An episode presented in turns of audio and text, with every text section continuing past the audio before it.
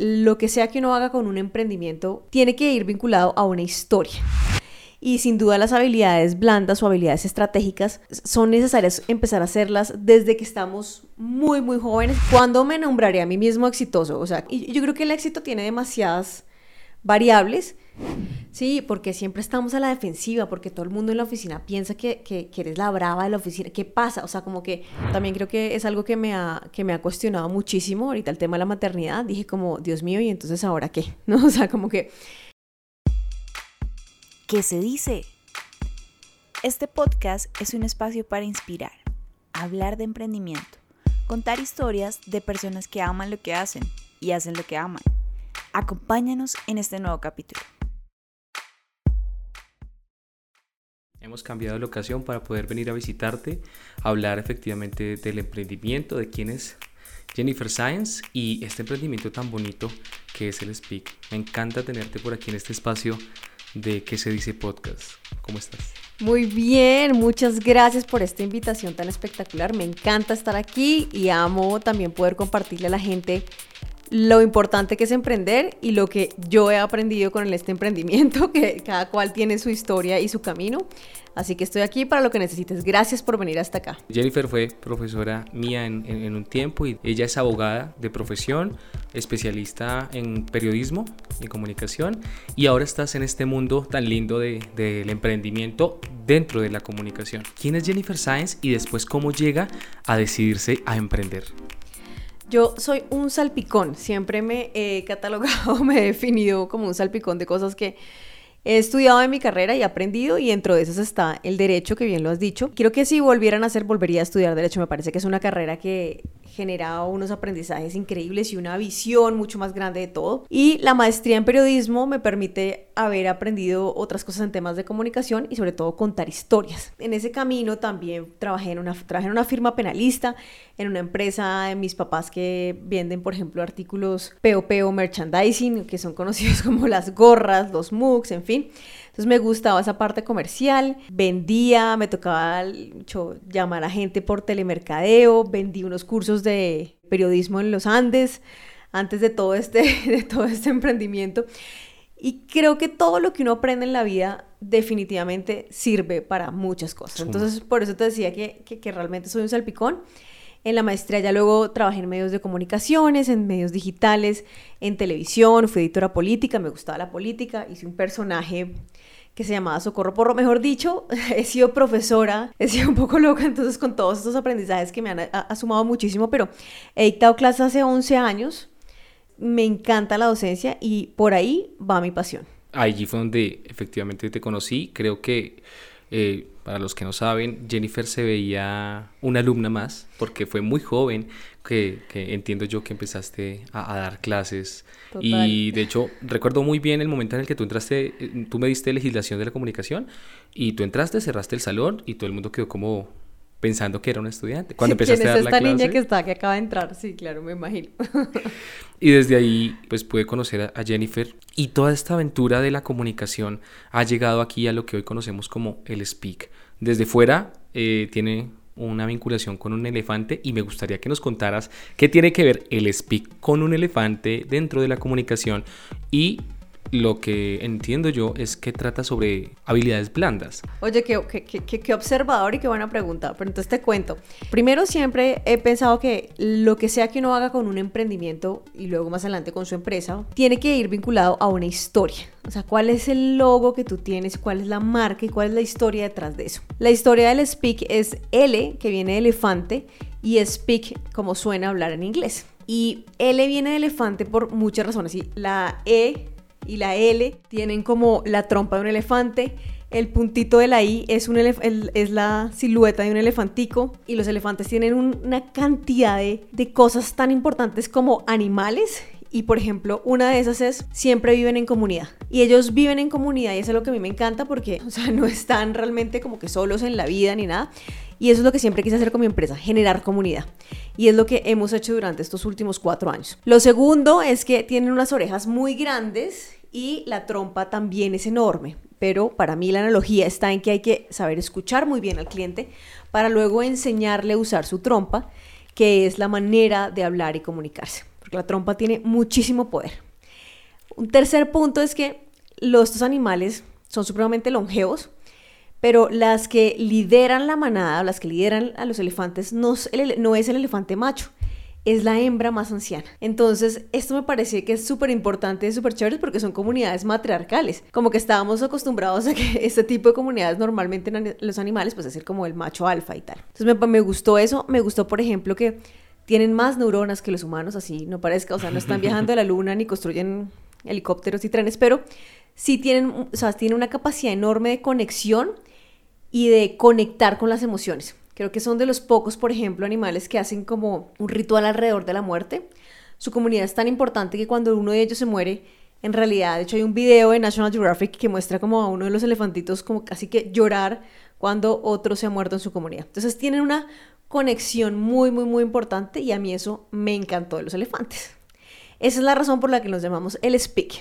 Tiene toda una historia trascendente y eso es lo que tú haces ayudar a las personas a contar sus historias, a ubicarlos en sus ideas y a que las puedan manifestar de maneras más claras y precisas. Siento que esto es importantísimo para los emprendedores. Es algo que deben entender, eh, asociar consigo mismos y pulirlo todo el tiempo. La importancia de estas habilidades blandas. Sí, mira que, que hay algo súper clave y es que ya la gente ve la importancia o la necesidad de aprender habilidades blandas, quizás en un momento en el que por el cargo estratégico que tienen comienzan a decir, oiga, yo ya estoy liderando a tantas, a tantas personas o yo le hablo a tantos países, uy, tengo que como empezarme a formar mejor. Y resulta que esto es, ahí se vuelve una necesidad. Yo creo que no hay que esperar tanto a que se nos vuelva una necesidad y sin duda las habilidades blandas o habilidades estratégicas son necesarias empezar a hacerlas desde que estamos muy, muy jóvenes, quizás hoy ojalá si estuviéramos en el colegio. Lo que pasa es que pasa mucho que en el colegio y la universidad no apreciamos mucho como este tipo como de, de, quizás de entrenamiento, sino que cuando en verdad estamos ya más grandes decimos, miércoles, yo ya no sé mucho comunicarme tan bien, o yo estoy liderando un, equipo de 25, de 150 personas, yo creo que me tengo que formar mejor. Entonces ahí creo que hay una necesidad muy, muy, muy grande en el mercado que comencé a darme cuenta que existía y que existía además un déficit de entrenamientos porque lo que había era conferencias gurú. ¿sí? Entonces eran personas que hacían como unas charlas que son muy buenas y que la gente tiene unas habilidades muy, muy, muy buenas en eso, como, como una charla estilo TED, y está súper bien. Lo que pasa es que uno el de la oficina que tiene miedo o que no la logra tanto para comunicarse, entonces dice, uy, este man sí es un duro, pero hasta ahí va, o sea, me inspiró, sale uno con una chispa y una emoción, pero luego ya pasa la semana y se lo olvido. Entonces creo que lo importante de lo que hago es que es un entrenamiento un poco más largo, en donde vemos los resultados como de cómo empezamos y cómo terminamos. ¿Por qué? Porque porque sin duda las habilidades blandas no se aprenden solamente leyendo un libro, sino que implican estar practicando constantemente. Exacto.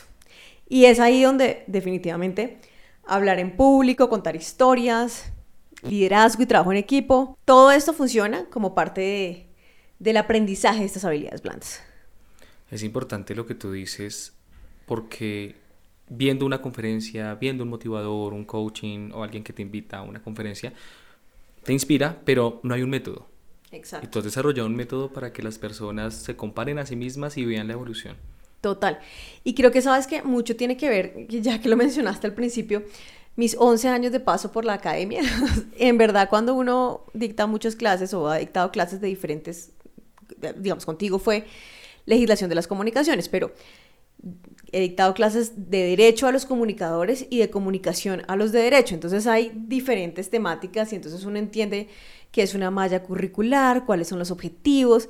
Y yo sabía que esta parte ayudaba mucho, sin embargo, no podía ser tan teórico tampoco, porque si no, ya no hay tiempo en ciertos momentos de vida ejecutiva como para hacer realmente una cosa tan académica. Entonces el método es que tenga sí la suficiente como, como el peso académico de dónde sale cada cosa, pero al mismo tiempo que tenga la suficiente practicidad para que uno pueda ver la evolución por sí mismo y, practicarlo. Porque si no lo hace uno, si uno no hace el oso, como les digo yo, no hay forma de comenzar a, a pulir ciertas habilidades de eso. Ahora me gustaría que nos contaras un poquito, esto puede ser como entrar en el rancho un poquito, ¿cuáles han sido esos retos? Porque hoy vemos un speak que está trabajando, está funcionando, pero el camino del emprendedor nunca es fácil. No, sin duda. O sea, yo creo que creo que he contado con muchas cosas a mi favor, pero yo siento que, obviamente, voy a poner una palabra que es demasiado grande, quizás si uno nunca se la cree o a veces le cuesta como...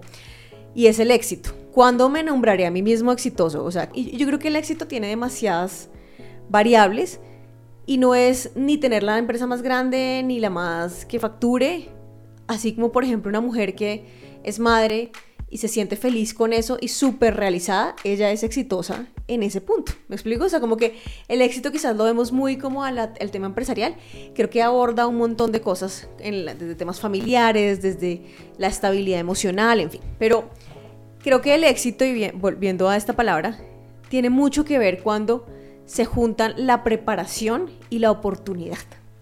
Es decir, cuando estamos preparados para algo y cuando efectivamente somos capaces de lograr y coger esa oportunidad que está ahí. Muchas veces estamos preparados pero no viene la oportunidad. Muchas veces tenemos la oportunidad y no estamos preparados. Entonces es como, tiene que existir las dos y hay una, una coordinación y casi una, una sinergia ahí con eso. Entonces yo creo que lo que, lo que a mí me pasó es que yo ya estaba como queriendo dar un paso al emprendimiento. Siempre había trabajado en empresas y yo ya quería como hacer algo diferente y quería que fuera en el sector privado. O sea, yo quería capacitar a las empresas privadas porque sentía que hacía mucha necesidad y no necesariamente lo que existía era como preparamos a los voceros de prensa. Y yo decía, pero si hay un montón de empresas que no, no tienen voceros de prensa porque no van a hablar a ninguna prensa, pero creo que se pueden capacitar en, en hablar mejor, en comunicar, en contar historias, en fin. Entonces como que de ahí nace e, esa oportunidad que vi y la preparación, pues era todo lo que venía construyendo desde la docencia hasta, hasta haber trabajado en medios de comunicación, que creo que fue una gran escuela, que, que no es lo fácil tomar la decisión. Yo creo que lo más importante es uno salir como de la zona de confort, sobre todo si uno tiene, está, por ejemplo, en el trabajo o tiene como todavía un gancho como con la parte que uno llama estable, porque la estabilidad de que te llegue tu cheque todos los meses. Todo el 30, todo. Exacto, todos los 15, todos los 30. Dejar eso y empezar a decir, vamos a creer en Dios, en mis talentos, en el propósito que tengo, en lo que creo. Y empezar esta nueva vida, eso es difícil. O sea, como que no es tan fácil como dar ese primer paso. Pero creo que una vez uno lo da, y empieza a, tener primero paciencia, segundo obviamente resiliencia, como que muchas veces no es como que todo el mundo te diga que sí a la primera. Lo que te digo, hay momentos en donde uno tiene como, como estados de fluidez en los que comienzan a llegar las empresas y eso comienza a ser un voz a voz, que fue mi caso, en el que yo digo como de verdad, gracias a Dios, pasó algo y es que empresas multinacionales me dijeron sí y eso me abrió la puerta a muchas otras empresas. Entonces empresas como Pfizer, como IBM, como Amarillo, por ejemplo, que es una constructora, o como SAP, que también es una multinacional. Muchas de esas empresas me abrieron la puerta y gracias a esas otras también comenzaron a confiar. Para mí le pegaste, como decimos en términos de emprendimiento, a un océano azul que no había sido tan explorado, que hoy lo vemos tal vez en los coachings, que lo vemos en algunas otras preparaciones, pero tú tienes algo específico y eso es el gancho que te ha, te ha dado ese punto de reconocimiento hablando de emprendimientos y emprendedores, si alguien quisiera emprender como tú, pues aquí hablaríamos de derechos de autor, por favor. Ante todo, eh, la originalidad y la innovación, si van a hacer cosas similares. Pero tú, ¿qué le puedes decir a una persona que dice, oye, quiero hacerlo tal vez con otras cosas diferentes, pero me gusta la temática, la he vivido, me siento que es mi salsa y tú me inspiraste, Jennifer? ¿Qué le puedes decir a alguien que está pensando en emprendimientos similares a, al Speak? que es importante tener el público objetivo súper claro, que yo lo fui construyendo, pero yo quería que fuera sector privado y quería que fueran fuerzas de ventas y personal directivo. Ese es como en el que yo me enfoqué. Luego me comencé a dar cuenta que le llegó a muchas mujeres. De ahí uno también empezar a tener como esa sensibilidad. O sea, en su marca, estén obviamente teniendo, teniendo claro qué quieren, pero también tengan la habilidad de, oiga, si no es por ahí, comiencen a modificar rápidamente. O sea, lo bonito del emprendimiento es que no están en una multinacional gigante que necesitan uno pedirle a la filial del Canadá que le apruebe uno no sé qué cosa para poder modificar una ruedita, sino que uno puede modificar todo ahí, sobre, el, sobre la marcha, sobre la marcha, sobre, y hacerlo rápido, o sea, hacer las cosas y los ajustes que necesita tu negocio rápidamente. Partiría yo como de conocer que, a quién quisieras impactar, ver realmente si tienes, porque uno a veces, no, no, yo quisiera impactar a ingenieros, sí, pues sí, pero ¿qué tengo para impactar a los ingenieros? Claro. Y también les llego, por ejemplo, a abogados. Los abogados es un público que tengo por ser abogada y que les gusta porque no, los abogados son súper como desconfiados. Entonces, como que cualquier persona, ay no, otra persona que viene aquí a hablarnos, mirar a uno qué puede jalar, o sea, qué público jala uno. Entonces, de pronto puede ser una persona más joven a los más jóvenes, por ejemplo, ¿no? Si tú puedes jalar más a universitarios, ¿cuál podría llegar a ser tu público? Y yo creo que entre más jóvenes, más esto creería que lo han testeado en redes, o sea, como que lo han visto y hay más maneras como de ir, decir, ok, listo, entonces yo sé que aunque me encantaría hablarles a las médicas y las enfermeras, pues me estoy dando cuenta que mi público son jóvenes de las universidades, yo qué sé. Entonces también hay como tener mucha habilidad de, de, de, ver qué está pasando y modificarlo rápidamente para el negocio de uno. O sea, no nos casemos con las ideas preconcebidas de que este es mi público y ya no. Tengamos un, un prototipado, un testeado de qué puede ser. Pero ahora, las habilidades blandas del speak, ¿cómo, se las puedes recomendar, mm, tal vez no como propaganda, o si quieren, también aquí está bienvenido el Speak para atenderlos a todos. ¿Cuáles crees que son las habilidades que tú dentro del Speak identificas que todo emprendedor sí o sí debe tener? Que yo sé que me puedes decir todas. No, yo creo que la base sin duda es la comunicación. O sea, me refiero, yo sé que eso suena como un cliché porque obviamente estamos hablando de comunicación, pero sin la comunicación uno no puede contar historias, sin comunicar bien no puedes negociar, que negociación es un taller, por ejemplo, que dictamos, no puedes hablar de customer service o de servicio al cliente porque necesitamos entender al cliente, escucharlo y poder comunicar.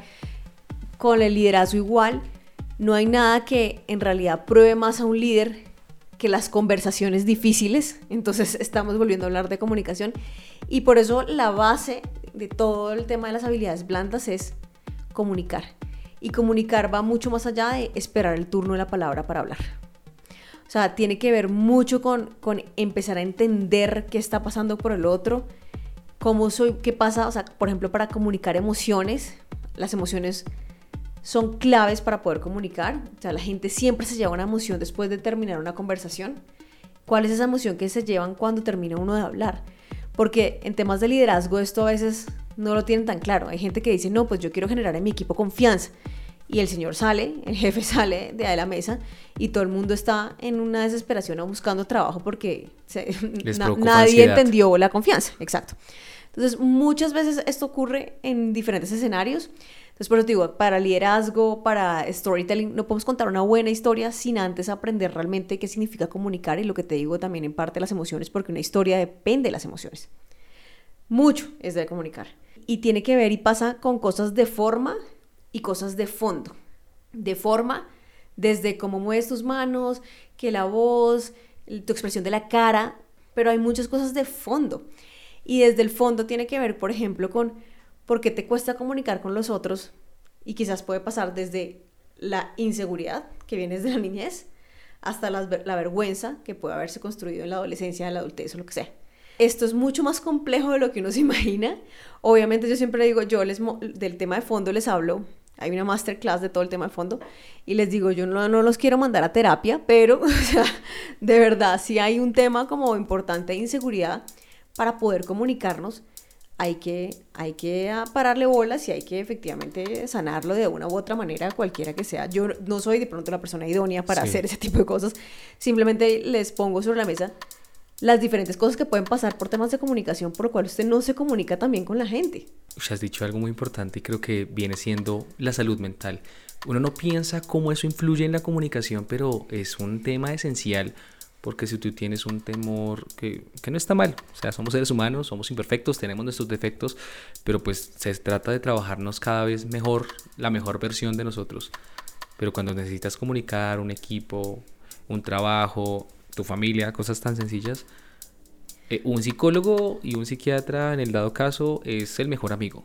Sí, porque siempre estamos a la defensiva, porque todo el mundo en la oficina piensa que, que, que eres la brava de la oficina. ¿Qué pasa? O sea, como que y muchas veces es como, no, pero yo no entiendo porque a mí me... O sea, miremos a ver, o sea, yo no soy la persona que se sesiones, pero te puedo dar como algunas pautas que pueden decir, ok, podríamos empezar a trabajar por ahí o podrías estar en, en esto. Ahora, también los lugares de las oficinas son lugares en muchos casos hostiles. O sea, no es como que todo el mundo trabaje en el, en el sitio que se ganó el, no sé, en el mejor lugar de trabajo, que a veces incluso con esos premios y todo que dan internacionales, no necesariamente son los mejores sitios para trabajar. Place to work. Exacto. Entonces, aún así hay muchas cosas que estresan en el trabajo y que la gente está como, yo digo, encrispada, como que está totalmente como a la defensiva y está pensando, ay, entonces yo eh, me van a echar o no sé qué. También hay mucho, siempre digo que hay mucho cortisol. El cortisol es una hormona que está totalmente relacionada al estrés y es lo que a veces nos permite magnificar las palabras del otro y ponerlo el lado a veces negativo. Es el estrés, es lo que inflama el colon, es estar en el modo supervivencia. Y uno muchas veces está en, las, en los trabajos en modo supervivencia, que es con tanto estrés que de esa manera también comunica estresando a la gente. Entonces, si tu líder vive en modo cortisol encendido, por lo general va a tener un equipo que está estresado todo el tiempo. Y la comunicación en ese momento no va a fluir también. Entonces, hay muchas cosas que afectan, por eso digo, de fondo y de forma la comunicación. Esto tiene toda la tela del mundo. Claro. Entonces, obviamente. Pues, Bienvenidos a las masterclass de Jennifer. Pero, pero creo que sí, o sea, creo que no, no, no es tan, tan sencillo. A veces la gente como que dice, te voy a tomar un taller de esto, sí, enséñame la voz y no sé qué. Y sí, claro, hay cosas de forma que son como esto, pero uy, esto tiene demasiado, demasiado y, literatura, como demasiadas investigaciones, de todo, que creo que ponerlos y hablarlos está, e, es sano, mejor dicho, ponerlos sobre la mesa. Pues ya para que vayamos finalizando, entendiendo todo este aspecto tan importante que es la comunicación, ¿qué le espera a El Speak y a Jennifer en adelante? ¿Qué, vamos a ver en los próximos proyectos? Que este emprendimiento inspira en que podamos tomar aquello que, que, somos y comunicarlo de una mejor forma. Creo que sin duda meter mucho más tecnología a los talleres, por ejemplo. Creo que hay que, el tema de la innovación tiene que ser algo que marque y, y, esté dentro de la esencia de cualquier emprendimiento, empresa hoy en día ya lo hacemos. Todo el tema de la virtualidad, no sé, desde poder trabajar con herramientas digitales súper buenas para que los equipos puedan hacer sus, todos sus aportes en línea, no sé, hay muchas herramientas que hoy en día tenemos. Eso hace parte de la tecnología, hace parte de la innovación, sí, pero siguiente nivel. O sea, ¿qué más podemos hacer para que sea una experiencia mucho más gratificante? sobre todo para personas que ven mis talleres en otros lados de, de, Colombia o en el mundo. Entonces con ellos tengo que tener mucha más innovación en temas digitales. Sí. Eso es como un siguiente nivel que, puede, que podemos empezar ahí a, ahondar, que hemos empezado ya a ahondar. Quiero tocar rápido este tema para finalizar. Discúlpame si, si no te agrada, no hay problema, yo lo corto, no, no, no hay ningún inconveniente. Pero es una pregunta que surge porque pues, muchas mujeres eh, que se fortalecen en sus trabajos y en sus emprendimientos van a asumir un reto similar al tuyo en este momento. Maternidad. Maternidad. Y es algo muy lindo, pero que ahorita Jennifer se va a asumir a decir, ok, voy a ser mamita. Obviamente aquí estamos hablando de la teoría porque hasta cuando tengas tu bebé sabrás cómo lidiar con ello. Pero ¿cómo estás antes de ello? ¿Cuál es tu preparación de decir, mujeres dentro de la industria de la creatividad y del emprendimiento, yo también estoy con ustedes y esto es lo que me estoy pensando? Qué buena pregunta, porque realmente este tipo de cosas pasan más por las mujeres que los hombres, ¿no? Sin duda, nosotros tenemos unos compromisos mucho más angustiantes con la maternidad que lo puede tener un hombre, sin quitarles mérito ni, trabajo ni nada. Sin duda, o sea, yo creo, también creo que es algo que me, ha, que me ha cuestionado muchísimo ahorita el tema de la maternidad. Dije como, Dios mío, ¿y entonces ahora qué? ¿No? O sea, como que mi empresa afortunadamente ha he construido una red de aliados estratégicos como socios en donde muchos de mis talleres también los puede dictar otras personas. Mientras tanto, hay unos que no, hay unos que son como súper intuito persona, pero hay otros que sí. Entonces, como que tratar de, de que la empresa no dependa de uno 100% es como el primero de los consejos. Lo segundo que les podría decir también, madres que están oyendo este podcast, es, por ejemplo, si lo están oyendo en Colombia, no sé cómo sea en otros países, y es nosotros tenemos licencia maternidad por ser independientes. Lo que pasa es que la gente no lo sabe. Y uno puede ahorrar los últimos 12 meses antes de quedar embarazados, obviamente, Y la idea es que si lo hacen a través de mi planilla o lo hacen a través de cualquiera de estas entidades, ustedes tienen derecho a su plata. Esto se los paga el Estado. La gente no lo reclama. Entonces yo lo que hice fue un ahorro durante esos 12 meses anteriores y, pues, lo, y lo que pasa también con los emprendimientos es que mucha gente cotiza lo mínimo. Ya. Entonces, lo ideal es que cotice lo que realmente se gana y, o tratar de incluso subirle para que cuando le llegue la licencia le llegue una cantidad pues medianamente decente, deseable de lo que Sí. usted quisiera ganarse. Son 12 meses antes de Sí, lo... hay que el- proyectarse, sí. Ok. ¿Y, y cuánto tiempo dura esa licencia Tres meses en Colombia. dentro de- para independientes? Sí, tres o cuatro meses, ahora porque eso se, se incrementó el, el tiempo hace poco. Pero en todo caso, digamos que si fuera, si me lo quisiera tomar, ahí está.